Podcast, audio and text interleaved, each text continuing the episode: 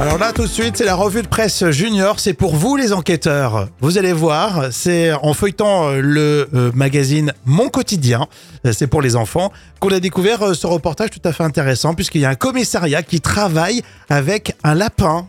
Jam. Oui, c'est tout à fait étonnant, mais c'est vrai. Alors, c'est à Ternier-l'Affaire. Euh, on a décidé de recruter un petit lapin tout mignon. Et en fait, il aide les, les enfants victimes à raconter leurs histoires aux policiers.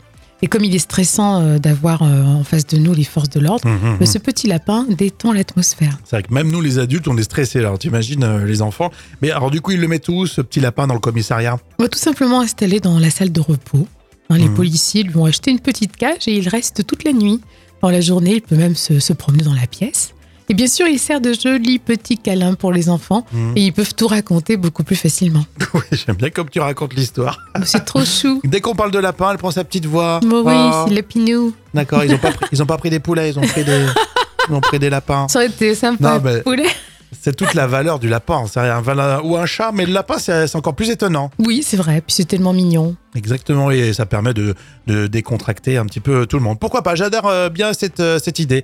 Vous, qu'est-ce que vous en pensez? Et puis donc, ça a retrouvé en page 4 de Mon Quotidien, c'est le journal des enfants. Et tous les jours, grâce au magazine des petits, on en apprend ici, hein, vous le savez.